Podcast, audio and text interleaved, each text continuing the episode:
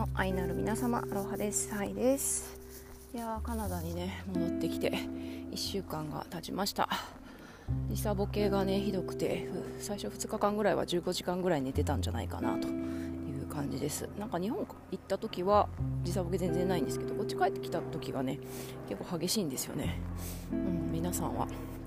どうなんでしょうか。いやー日本がね恋しくて なんか 今でも恋しいんですけどもうめちゃくちゃ楽しすぎたんですよね。で楽しいだけじゃなくてやっぱりねこう年を重ねるにつれてなんだろうなやっぱりね馬が合う馬が合うっていうかね DNA が呼んでいるっていうか、うん、やっぱり自分は日本人なんだなっていう風なことをね感じるんですよね。それはなんかこう所属しているって私はここでここに所属している根付いているっていうのが、所属っていうとねそういう誰か友達がいたりとか そういうコミュニティがねあったりとかっていうことを超えてなんかねその場所その土地この日本のねエネルギーっていうものに自分がねこう根付いているっていうようなそういう安心感とかね安定感っていうのがねうんすごい身にしみるんですよね。ま、もちろん言語とかね日本語を通じるっていうねあの安心感みたいなものもあるんですけど、うん、そういうものすごいね感じました。めちゃくちゃディープだったなと、うん、かといってねめちゃくちゃ恋しいかといってでも日本にねじゃあ定住するかとか永住するかとかいう感じもそんなに そんなにしないのでまあね本当地球のどこにね行くのか分かんないですけどまあしばらくはねこのご縁の深いねもうだって13年？13年暮らしてるのかバンクーバーにね。本当に。ありがとうございます。なんかね帰りたくないとか言ってね。すいません。バンクーバーね。バンクーバー大好きですよ。大好きなんですけどまあしばしばしねこの地でねまたちょっと、えー、学びをね深めたいと思っております。というわけでやっと1週間経ってねいつものルーティンにね戻ってきたんですけど、うん、なんだけど本当に日本でのね日々がね濃厚だったのでそのエピソードをねちょっと一つ一つ残しておきたいなと思いマイクをねマイクというかまあイヤホンの イヤホンについてるマイクですけどはいマイクをね久しぶりに手にしております。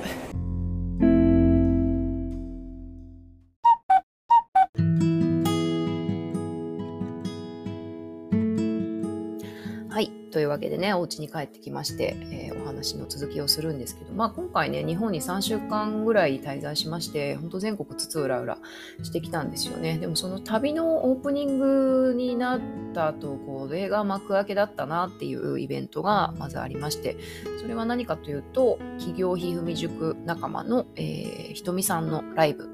あと名古屋だったんですよね。で、ひとみさんはあのニューヨーク在住のの素敵な素敵なね、美しいマダムなんですけど、まあ、同時期にね、里帰りしてらして、で、名古屋でね、ひとみさんのソロのライブをね、されたんですよね。で、このライブも、あの、企業ひふみ塾仲間ね、稲見さんをはじめ、お仲間が、あの、企画して、お客さんも集まって、多分50人ぐらい集まったんじゃないかなと思うんですけど、まあ、ひとみさんはね、どんな方かというと、まあ、ご存知の方もね、いらっしゃると思うんですけど、まあ、元ね、劇団四季のメンバーで、まあ、キャッツをはじめね、様々なね、ミュージカル、舞台でね、スポットライトを浴びてこられた方なんですよね。で、そんなひとみさんが今回ね、人生初のソロライブをやるっていうことで、あの、みんなで集まりました。で、まあね、いろんなね、もうなんか久しぶりに会えたひふみ仲間とか、はじめましてのね、ひふみ仲間とか、その他ね、ひとみさん関係の方とか、いろいろね、おつながりの方とね、たくさんこう、ハグハグできたのもすごい嬉しかったですし、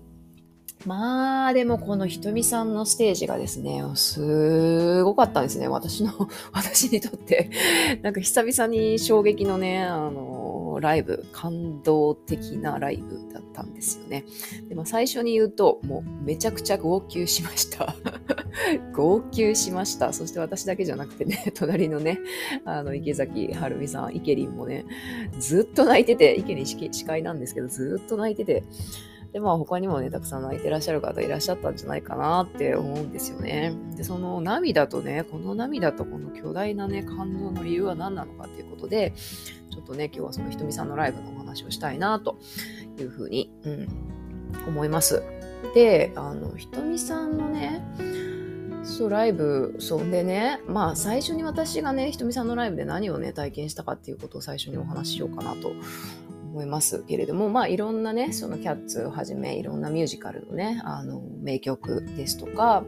あとなんだろう、あの、ジャズのね、名曲ですとかいうのをね、あの、まあドドレスをね、衣替えしながらね、お客さんを巻き込みながらね、歌ってらして。で、まあその曲自体もね、めちゃくちゃこう、なんていうのかな、まあ大好きな曲ばっかりだったし、うん、でまあ私もね、母が結構あのミュージカルとか好きだったんで、あの昔、劇団四季のね、キャッツの、あの、一緒に見に行ったりとかしたしてたんですよね。で、母がメモリーという曲が大好きで、でひとみさんがそのメモリーをね、歌った瞬間に、ああ、なんか母が大好きだったなとか、音痴だったけどよく歌ってたなとかいうことをね、急になんかその香りを嗅ぐと、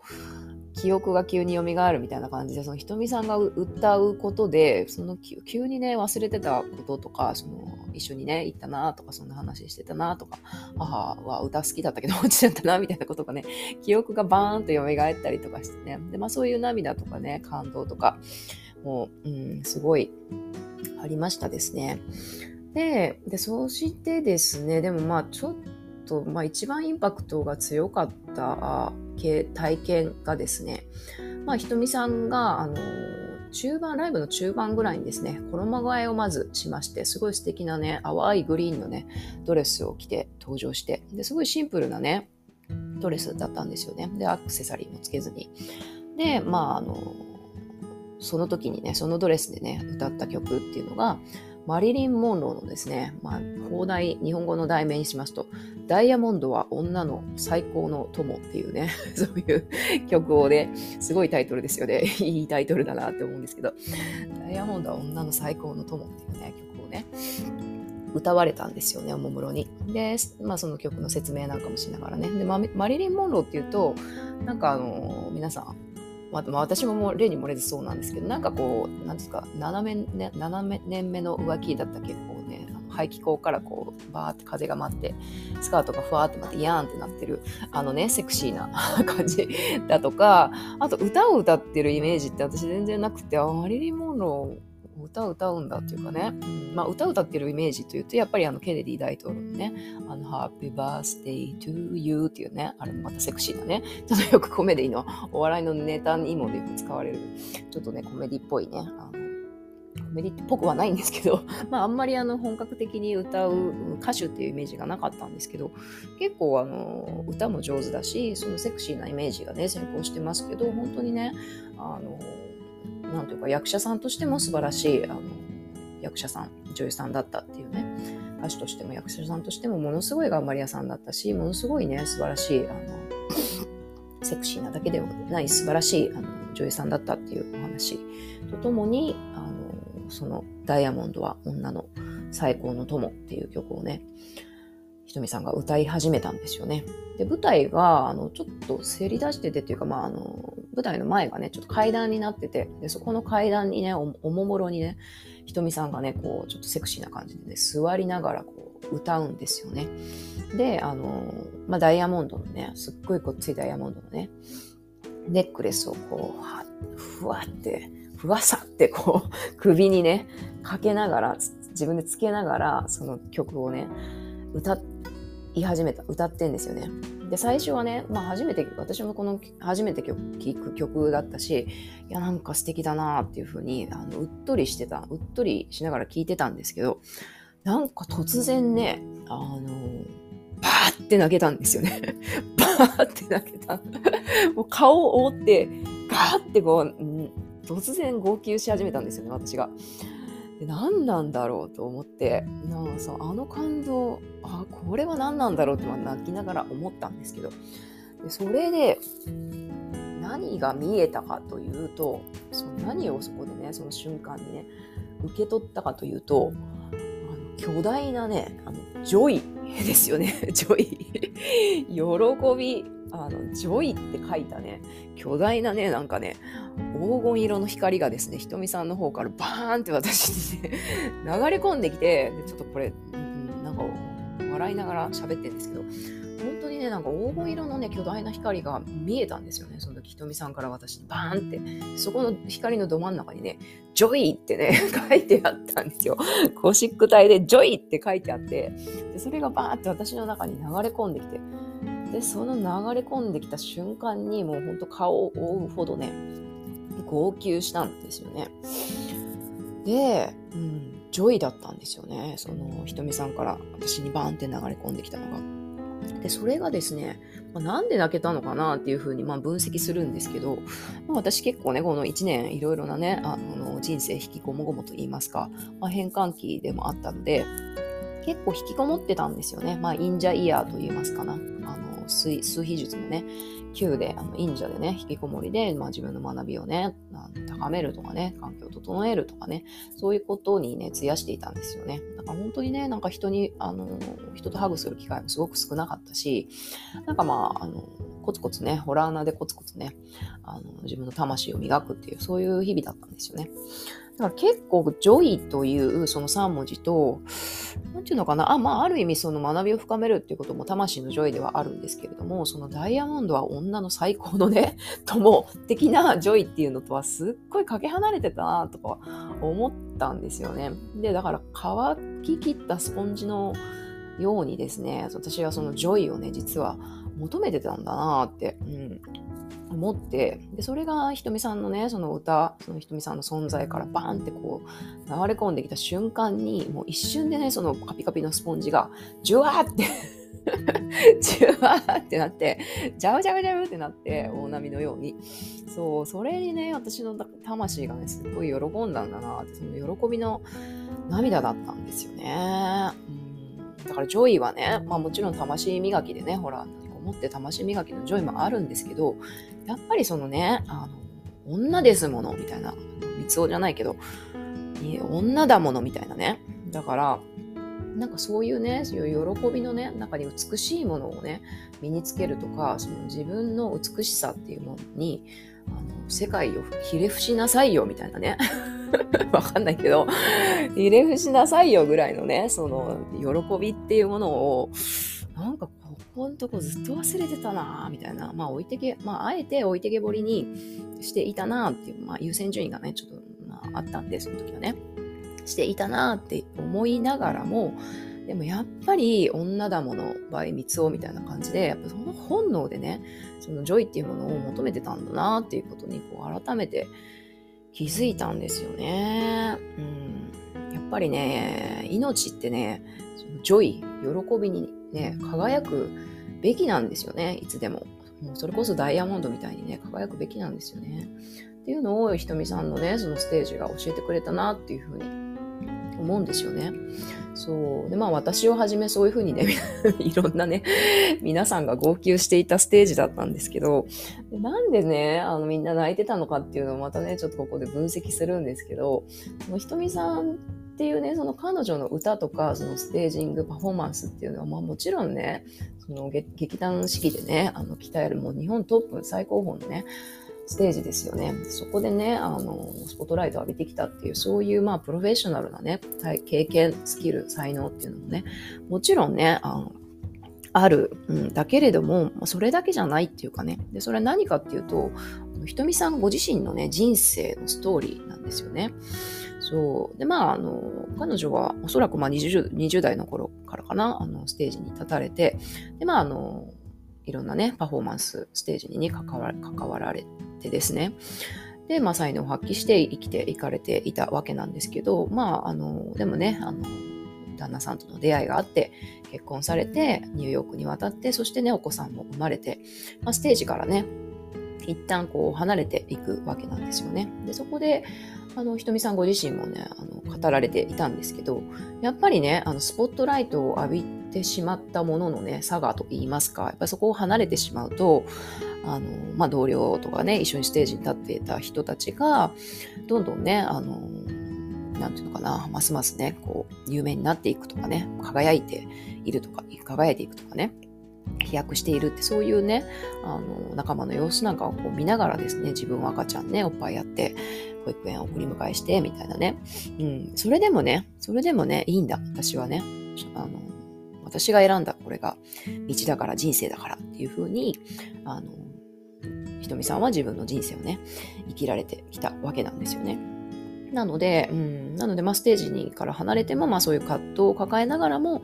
だけど私が、私の人生はこれは私の人生だからっていうことで、うん、それを受け入れてあの生きてこられた。でもまあ、あのずっとひとみさんはあの歌い続けてこられたわけなんですよね、形を変えて。まあ、そういうミュージカルのステージっていうわけではないけれども、まあ、いろんなね、そのローカルのあのグループに所属して歌われたりとか、まあ、それこそね、あのまあ、今、ひふみでもね、オンラインのね、シンギングカフェとかもされてますけど、そういう場所で、オンラインの場所で歌われたりとか、まあ、リアルでもオンラインでもね、形を変えてずっと歌い続けて来られてきたんですよね。うん、でもあの今回ソロライブっていうのがあの初めてだったっていうそれはあのもう本当に一番大事一番大事だったからこそ一番怖かった怖かったのかもしれないっていう。だからね、まあ、今までチャンスはあったのかもしれないんだけれども、ずっとできなかったっていう。でもまあ、この数年で、まあ、ひふみとかね、あの、ポジティブ心理学とかいろんなコーチングとかね、ポジティブ心理学の学びも深められて、で、ご自身の心と向き合われて、で、やっとそのね、何十年越しにね、いや、やっぱり私はステージで、あの、歌いたいっていうことを、その気持ちに気づかれて、で、その気づいたことに気づいたね、あの、いふみの稲見村長が、じゃあやろうよということで、そのライブね、ライブやろうよっていうことで、本当にね、まあ、ひふみ仲間もね、まあ、稲見さんはじめ、ひふみ仲間もですね、え、でもライブってどうやってやるんだっけ？みたいなね、え、ピアノがいるんだ、ピアノがいるんだとか、え、PA がいるんだ、みたいな。感じで、本当にね、ゼロからね、あの、いろいろね、手配されて、で、やっと実現したのが、そのソロライブだったわけなんですよね。だからね、あの、何て言うのかな、単にね、そのプロのね、あのステージを聞く、見るっていう、そういうね、すごいな、うまいな、あの美しいなっていう、そういう感動だけではなくて、ひとみさんのその全部のね、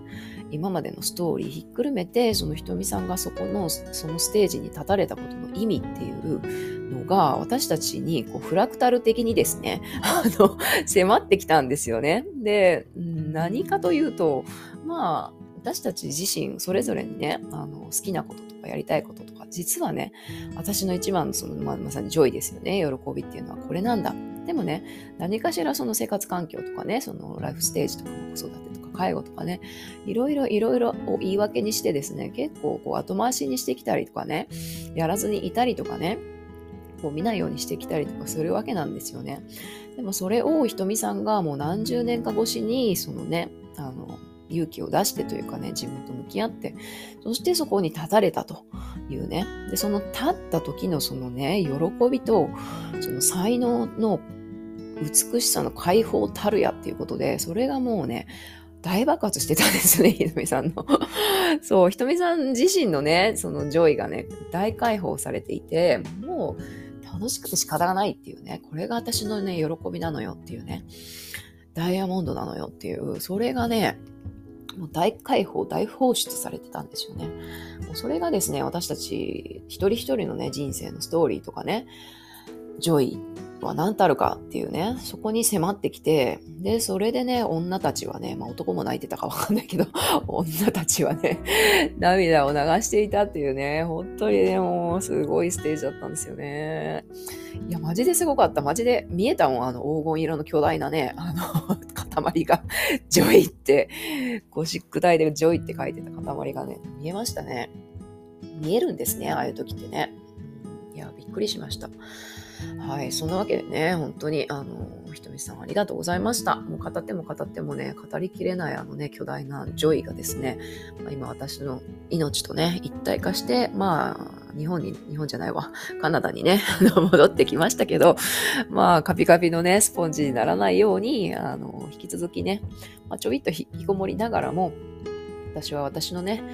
ダイヤモンドをね、輝かせていきたいなというふうに、うん思います。あ、そうそうそうね。そのダイヤモンドの話ね、最後に。そう。ダイヤモンドの話ね。で、ひとみさんがそのダイヤモンドは女の最高の友のね、あの、ストーリーっていうか、まあ、歌詞の意味とかをね、あの話されてたんですけど、それもすごい良かったんで、ちょっと最後に一言だけ。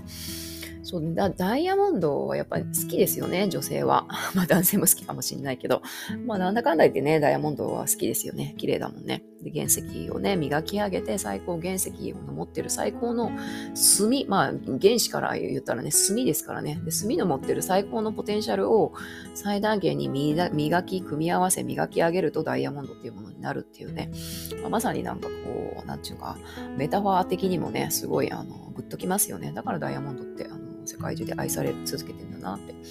思うんですけど。で、このマリリン・モンローが歌うこのダイヤモンドは女の最高の友っていうのは、まあ、何の曲かというと、私ちょっと映画をね、あの知らない、えー、見たことないのでちょっとあれなんですけど、まあ、マリリン・モンローってね、結構その男性をね、翻弄するあの女性のあの役として演じられているんですけれども、まあ、そういうね、恋愛って男と女のね、その関係っていうものは、まあ、常にね、こう移り変わっていったり、あのするもんですよね。で、まあ、その時にね、まあ、愛し合って、そしてまたね、あの、お互いに時が来たら、また変容の時が来たら、まあその時、そのもちろんそう言い遂げることもあるけど、また次へね、さよならして次へ移っていくっていうね、そういうね、悲しみとかね、切なさみたいなもののね、狭間をね、あの、行き来しながらね、あの、行く、行くわけなんですけれども、まあ、そういうね、どんな時でもね、だけどどんな時でも、まあ、恋とね、恋は移り変わっていくけど、どんな時でも自分のね、あの、そばにいてくれる最高の友っていうのがダイヤモンドなんだっていうね。ダイヤモンドは裏切らないっていうね。ダイヤモンドは裏切らない。で、それはまあ映画の中では多分その男性が送ってくれたダイヤモンドのそのね、ネックレスだったりブレスレットだったりするわけなのかもしれないんですけど、まあ、それはあの、まあね、もう一つ何かっていうと、まあ自分自身のね、輝きっていうことなんだろうなって思うんですよね。まあ、私もこう、魂磨きをですね、まあ、せっせとやってるわけですけれど、まあ、自分のね、自分という存在、自分というね、あの存在、魂をね、あの磨き続けていれば、それはね、あの、絶対に裏切らないっていうね、どんな時でもね、そばにいてくれる最高のね、友なんだっていうね、最高の自分自身を友として、私は生きるのよっていう、その、モンロー、かっこいい、なんかほんとね、セクシー女優っていう風にね、あの、位置づけてたんですけど、もうなんかいきなりね、ひとみさんのこの曲のおかげでね、あの超リスペクト、はい、リスペクトがね、あの、さらに高まったんですけど、まあ、ダイヤモンドね、最高の自分、ダイヤモンドイコール最高の自分を友として、私は今日も行くっていうね、まあ、そんな気持ちで、はい、あの、行けたらいいなというふうに、はい、行きます、行きます、行きます、はい。行けたらいいなじゃなくてね。はい、というわけで、うん、ちょっと長くね、長く熱くなってしまいましたが、日本のね、感動、日本アンギャのね、感動その1ということでね、今日はひとみさんの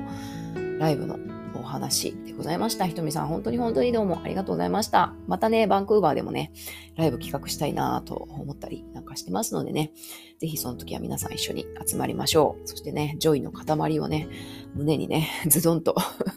埋め込んでいきましょう。というわけで、はい、今日も引き続き皆さん良い一日をお過ごしください。バイバイ。